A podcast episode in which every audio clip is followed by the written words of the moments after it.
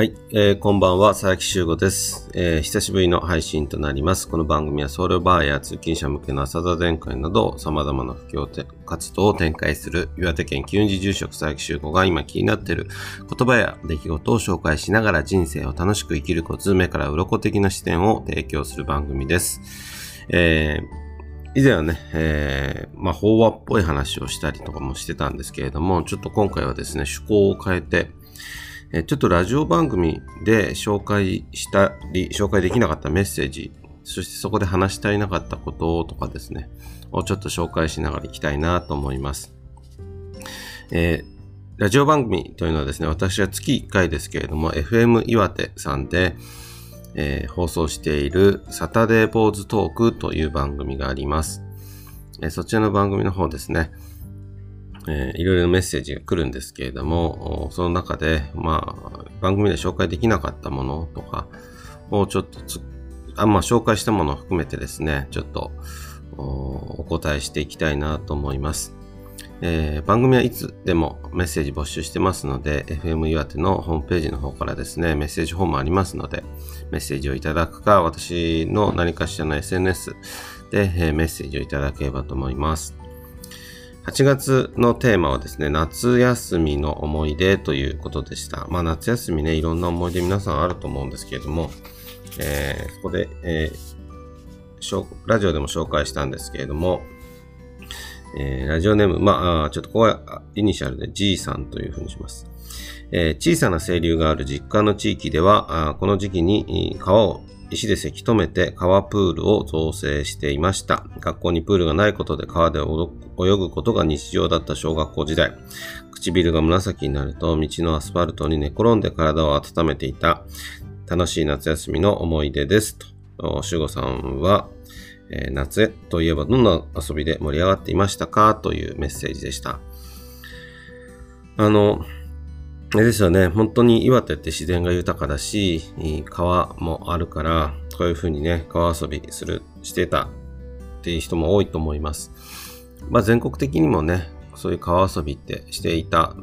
っていう記憶がある人も多いと思います。今はね、本当川遊びの事故とかもね、毎年、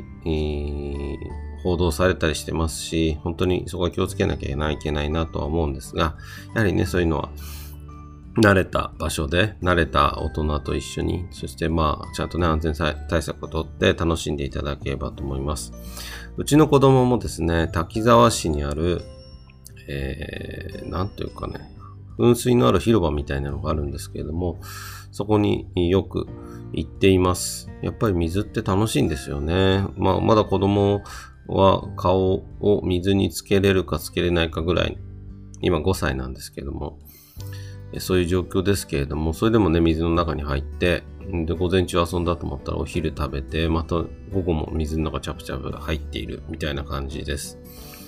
で私はですね、いつからかわかんないんですが、水泳教室みたいなところに通っていたこともあって、泳ぐのはですね、そんなに苦ではなかったです。ちょっと中耳炎をしたりしてですね、耳悪くなったりして泳げない時期もあったんですけども、基本的にはプール遊び、海遊びみたいなのをよくしたかなというふうに思います。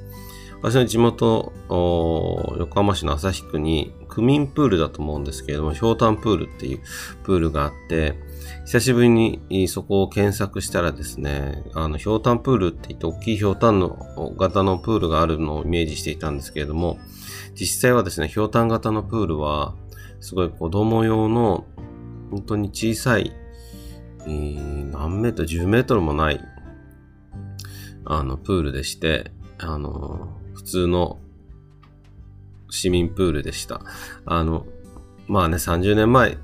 のプールがまだ残っているっていうのは、まあ、ある意味ね、幸せなことなんだろうけど、もう、当時もそんなに新しいとは思わなかったんですけれども、やっぱりね、今見ると本当に古くなってるなという感じがします。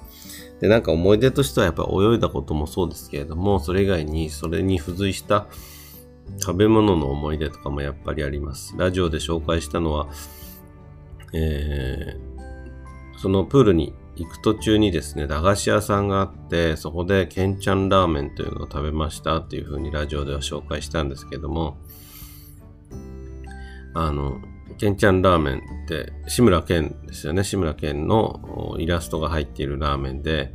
なんか商品名がケンチャーラーメン新発売っていうことなので、ずっとまあ、何年間もずっと CM でも新発売、新発売っていう風に歌っていたっていうことで、ちょっと一部では、あの、なんだろう、マニアックな話ですけど、一部では話題にはなっていた、ケンちゃんラーメンなんですけれども、あの、あとは、ケンチャラーメンがちょっと高かったんですよね。高価だったのか。だから30円ぐらいのなんか本当に簡素なインスタントラーメンをそのプールに行く途中に食べていたっていうのがなんか思い出です。まあ同級生と行ってたのか、まあ一人で行ってるってことはないと思うんですけども、なんかね、そこら辺の詳細な記憶っていうのは本当子供の頃の記憶って私はあんまりなくて、なんか、あの、誰々ちゃんと行ったとか、こういう時に行ったとかいうのは覚えてればいいんですけどね、本当に覚えてないです。あと私夏の思い出、特に食べ物の思い出だと、スイカの思い出があります。まあ、岩手に帰ってきたりしてですね、まあ、夏なんでスイカ食べろ食べろみたいな感じで、えー、で、あの、出されるんですけども、私自身あんまスイカ好きじゃなくてですね、味もそんなに好きじゃなければ、食べ、種もめんどくさいし、あの、水っぽいし、きゅうりみたいな味がするし、あんまり得意じゃないんですよね。で、なんですけどもう、夏っていうとスイカを食べさせられるみたいな。スイカ食べないとなんか何も、なんかスイカ食べてる人はなんかお昼はちょっとでいいやみたいな感じになって、私はお昼にたどり着けないみたいな、そんな夏の思い出があります。で、皆さんもね、夏の思い出とかってあると思いますけれども、ぜひ、まあまだね、次9月の放送もありますので、メッセージを送っていただければなというふうに思います。えー、この週後の部屋に